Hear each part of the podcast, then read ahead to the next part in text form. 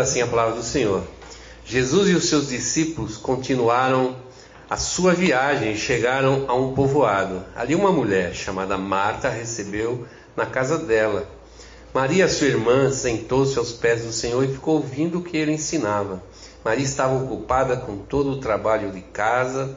Então chegou perto de Jesus e perguntou: O Senhor não se importa que a minha irmã me deixe sozinha com todo esse trabalho?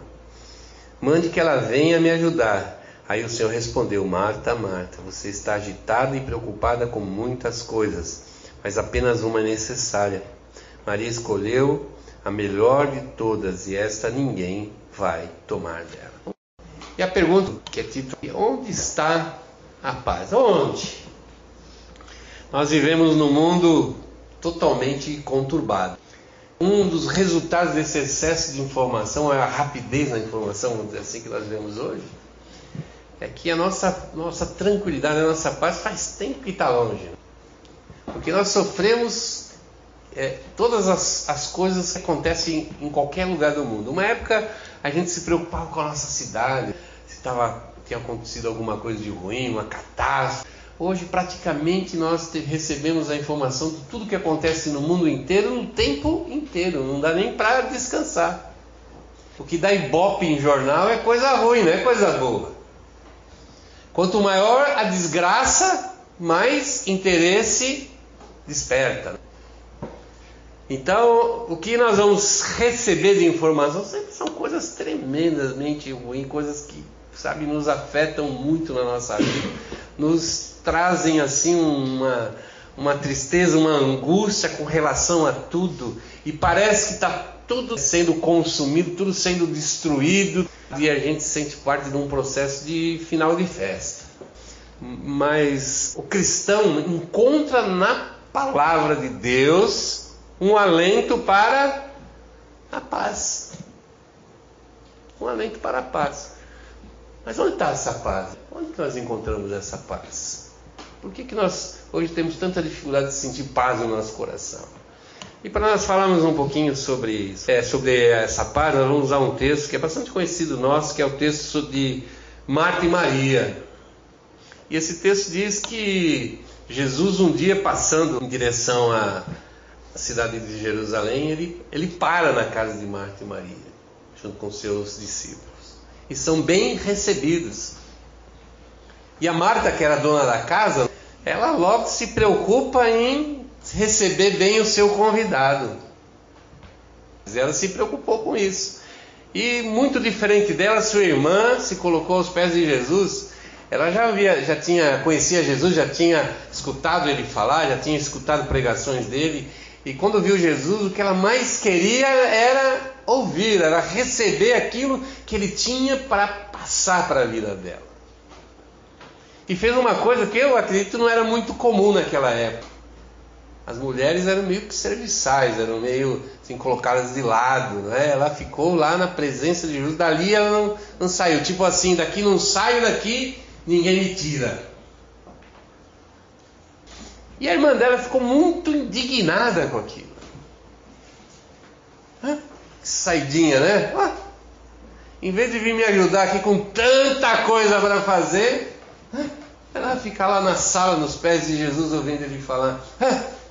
Aquela indignação. Por que eu tenho que me matar aqui? Ela pode ficar ali de boa, né? Aquelas coisas assim que às vezes a gente não fala, mas a gente pensa muito essas coisas. Agora, o que chama atenção é que Jesus, ouvindo a reclamação de Marta, como ele, como ele conversa com ela.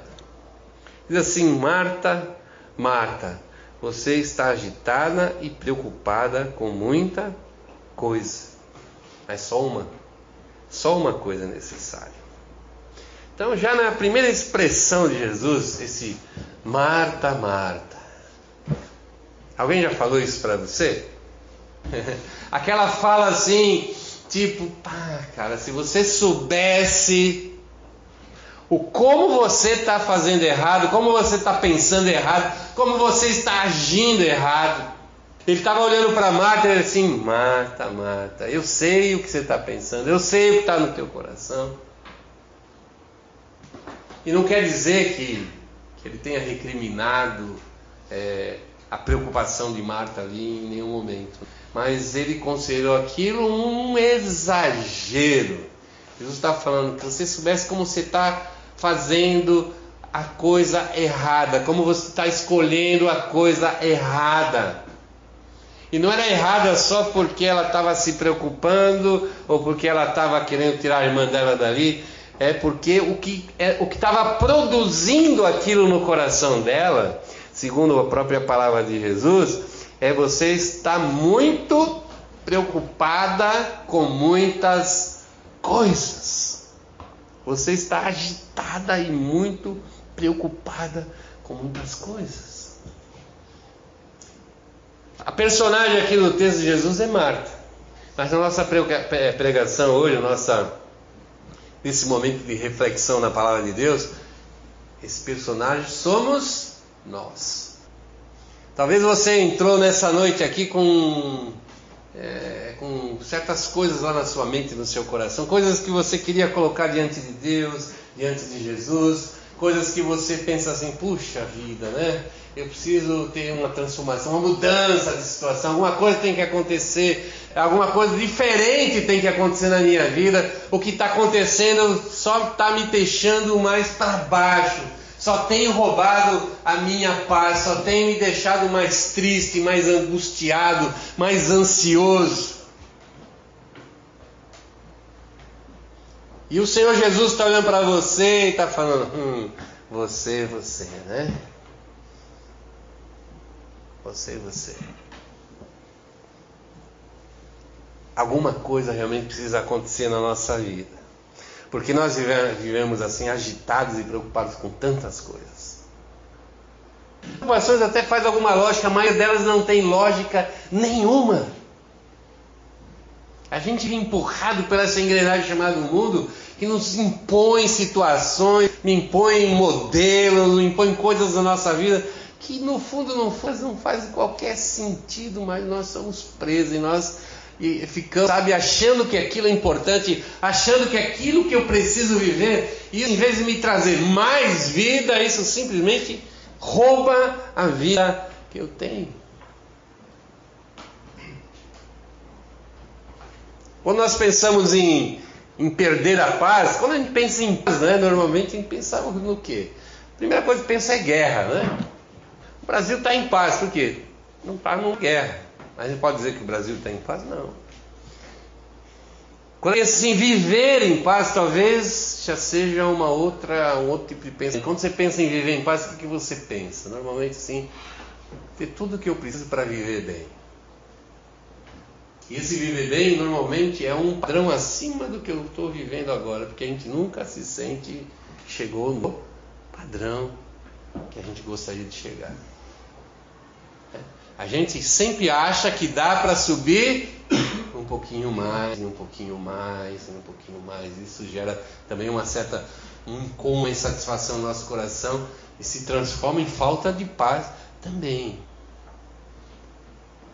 Nós estamos antenados em todos, todas as pessoas que são os nossos vizinhos, amigos e do mundo inteiro.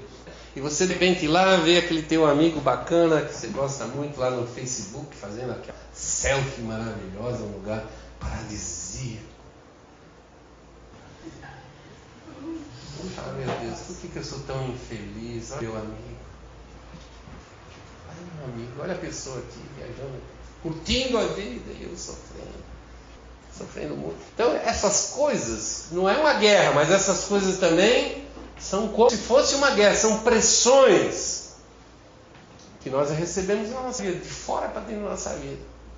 Mas o nosso problema maior é quando a pressão não vem fora para dentro de nós, vem de dentro é o pior momento que nós podemos viver na nossa vida. Quando nós estamos em guerra, sem paz, lá dentro de nós. Porque você encosta a cabeça no seu travesseiro, você sofre. Você acorda, você sofre. Alguns de nós tentam viver uma vida extremamente ativa para esquecer os seus problemas. Mas a maioria das vezes essa vida ativa cria outros problemas que vão simplesmente se juntar com aqueles que estão lá dentro de nós e que vai, vão nos forçando essa falta de paz, essa angústia, essa tristeza latente continuada. Parece que não viver seria uma boa solução. A palavra de Deus não diz isso para nós. Ela diz que realmente quando a gente fica fica muito antenado, parado, agitado com essas coisas é, do mundo que faz com que a gente sofra dentro de nós essa pressão, realmente isso é muito terrível. Isso realmente faz com que a gente esqueça de tudo aquilo que nós recebemos de Cristo Jesus. Nós andarmos assim como Marta, nós temos uma Marta, é, pode fazer várias coisas na nossa vida. Primeira, faz com que a gente perca o foco. Perca o foco. Jesus falou para ela assim: pouco é necessário neste mundo. Poucas coisas são necessárias nesse mundo. Mas nós vivemos num mundo que diz para nós que nós precisamos de muito. Muito, muito, muito, muito. Nunca você completa a sua cota de muito. Quando você chega num ponto que você acha que ali estava bom, já ficou ruim. Você vai precisar procurar outro e outro ponto. Esse mundo nunca é suficiente. E aqui está um grande dilema, um dos grandes dilemas da vida do cristão. Eu acreditar no que o mundo me diz, ou eu acreditar no que Cristo diz. Acreditar no que Ele fala, Ele me diz na Sua palavra, ou acreditar no que o modelo mundo, que a gente sabe está debaixo da autoridade de Satanás, impõe a pessoas que não conhecem Jesus. Porque quando Jesus fala de libertação, libertação é quebrar esse jugo do mundo sobre a nossa vida. E esse é um grande dilema. Eu quero viver como alguém do mundo, eu quero viver como alguém cristão? Não dá para mim viver dos dois jeitos. Agir como um cristão, ou agir, pensar e se mover e desejar as coisas como alguém que não conhece a Cristo, alguém que é do mundo. Então nós perdemos o foco, isso faz com que a gente fique nessa constante luta. E a gente percebe que durante a nossa vida tem épocas que o nosso ser espiritual, o nosso novo homem, ele é vitorioso. A gente quase consegue arrancar o mundo da nossa vida. Mas em muitas outras oportunidades a coisa vai para o lado contrário. De repente nós olhamos para nós mesmos e encontramos muito pouco daquele cristão que foi restaurado pela morte de Cristo naquela cruz. Que quer viver para adorar esse Deus, para servir esse Deus, comprometido com a sua obra, com a sua vontade. Esse é o dilema. Nós vivemos no mundo e não somos do mundo. Em 1 Timóteo, o apóstolo Paulo fala algumas coisas muito interessantes que eu gostaria que ficasse no nosso coração nessa noite, lá em 1 Timóteo 6. Assim, o que foi que trouxemos para o mundo? Nada. Que vamos levar do mundo? Nada. Portanto, se temos comida e roupa, fiquemos contentes com isso. Porém, os que querem ficar ricos caem em pecado ao serem tentados e ficam presos na armadilha de muitos desejos tolos que fazem mal e levam as pessoas a afundarem na desgraça e na destruição. Pois o amor ao Deus é uma fonte, é a fonte, é uma fonte de todos os tipos de males. E algumas pessoas por quererem tanto ter dinheiro se desviaram da fé e encheram a sua vida de sofrimento. Paulo fala sobre dinheiro, bens materiais que as pessoas desejam grandemente naquilo que elas, elas colocam o seu prazer, a sua alegria, a sua felicidade, a sua paz inteira em possuir. Ele está dizendo a Timóteo: Timóteo era um jovem, pessoa nova, é alguém muito experiente falando uma pessoa nova está dizendo para ele assim: olha, cara, não espere nada desse mundo. Nada. Absolutamente nada. Tipo assim, estamos aqui simplesmente de passagem para um lugar, uma, a promessa de Deus em Cristo Jesus é um lugar melhor. Mas eles, assim, muitos, por não entenderem isso, perderam o foco e amontoam sobre si problemas e dificuldades. Chegam até a própria destruição. É engraçado isso daí. As pessoas terem muitos bens, muito dinheiro e serem destruídas. Porque na ambição do mundo não há limite. Não há limite. É, não há limite. Eu lembro que Agora estamos vivendo um período bem assim, né? Tá tudo desgringolado aí, bolsa caindo e tal. Você vai ver quanta gente vai morrer do coração, de desgosto. Eu lembro quando teve a crise é, financeira no mundo inteiro em 2008. Quantas pessoas morreram do coração e quantas tiraram a sua própria vida porque perderam bens materiais. A sua fé, né? A sua vida é pautada nisso, de ter, de possuir. Isso que a torna muito feliz. Mas essas coisas podem fazer com que a gente perca o foco naquilo que é realmente promessa divina. E quando Cristo nos fala a respeito de, de, de termos é, vida eterna, Ele está falando alguma coisa que Ele recebeu do Pai. Do Pai. Ele não está falando por si mesmo, né?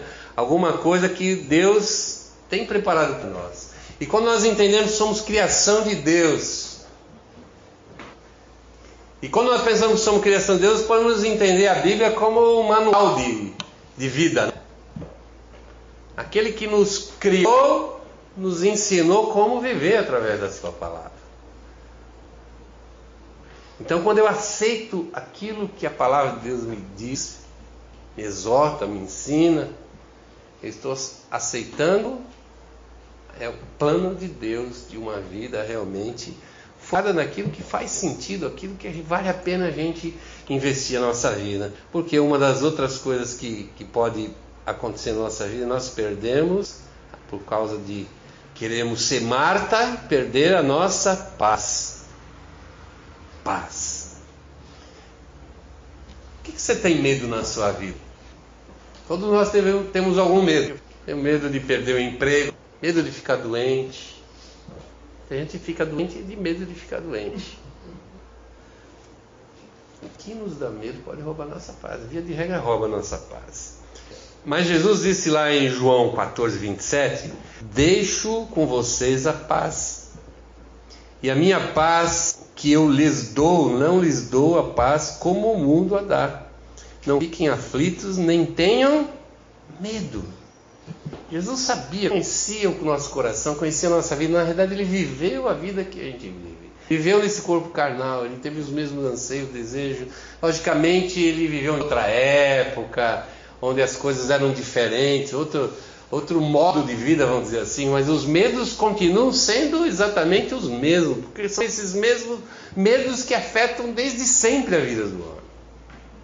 Desde o medo de morrer, o medo de, de algumas coisas assim, de insetos, bichos, animais, enfim, né? E passa aí por todas as séries de medos que a gente pode ter.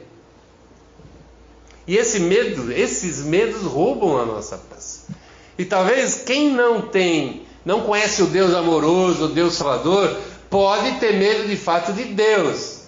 E o temor de Deus faz parte daquilo que Deus introduziu, colocou no coração do homem quando ele criou o homem segundo a sua imagem e semelhança esse temor. Por isso que em todas as épocas, em todos os lugares, mesmo, mesmo os homens afastados de Deus tentavam de alguma forma se aproximar de Deus através das religiões que eles criavam, as formas ali que eles criavam. Porque queriam afastar esse medo de Deus. E esse medo de Deus a gente afasta quando a gente conhece ao Senhor Jesus Cristo, que nos coloca na presença de Deus através não do que nós fazemos, mas através do que Ele fez naquela cruz. A cruz de Cristo nos garante acesso à presença do Pai. Então, posso lançar fora esse medo. Então, se eu já não tenho mais medo de Deus, que é quem eu deveria ter medo, por que, que eu vou ter medo das circunstâncias da vida? É porque se eu tenho a garantia da parte de Cristo, que da parte dele eu vou receber muita paz. Paz que lança fora a aflição, lança fora o medo. Tem uma parábola em Lucas que é muito interessante de uma de um homem que era muito rico. Ele tinha plantações, era um cara muito bem sucedido na sua vida. E esse homem colheu uma super safra lá, sabe quando dá aquela super safra? E ele começou a ficar preocupado. E qual era a preocupação dele? Onde eu vou guardar né, essa colheita que eu vou.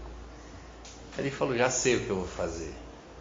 Ele derrubou, derrubou todos aqueles celeiros que ele já tinha e construiu outros infinitamente maiores. E quando ele acabou aquela construção, né, quando já começar a colheita, ele disse assim: Pô, agora eu posso ficar muito feliz. É, guardarei todas as minhas colheitas junto com tudo que eu tenho.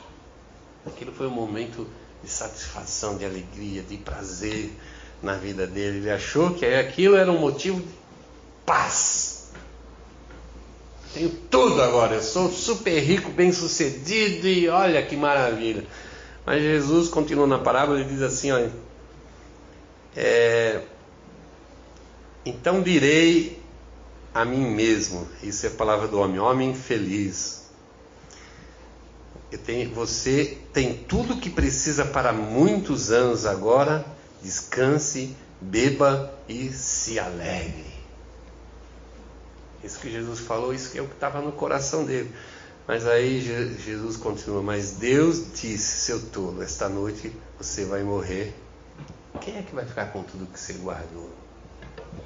Então esses bens materiais, essas coisas materiais, aquilo que a gente que é muitas vezes onde a gente coloca a nossa segurança, onde a gente acha que vai né, sentir tranquilidade para lançar fora esse medo, que é esse medo que nos traz essa falta de paz, isso é uma bobagem. É uma bobagem. Isso é, é, é juntar para nada. Sabe juntar para nada? Mas quem perde a paz também perde a confiança em Deus. Por que o cristão não tem paz no coração?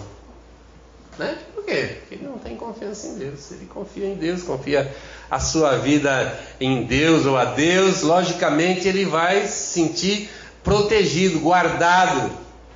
Não que ele vai estar escape das, das adversidades da vida. A gente não está, não tem sobre nós assim um domo que Deus colocou lá, um, nos cobriu com domo onde não vai entrar mal, que tenha, é, tenha lá um, uma proteção contra tudo e contra todos. Não é essa a proposta, nem a palavra de Deus diz qualquer coisa nesse sentido. E eu vejo muitas vezes a gente vendendo, muita gente vendendo esse evangelho barato. Que Deus vai resolver todos os teus problemas aqui na terra. Eu não vou te dizer que Ele vai resolver todos os teus problemas, Ele vai ajudar você a enfrentá-lo.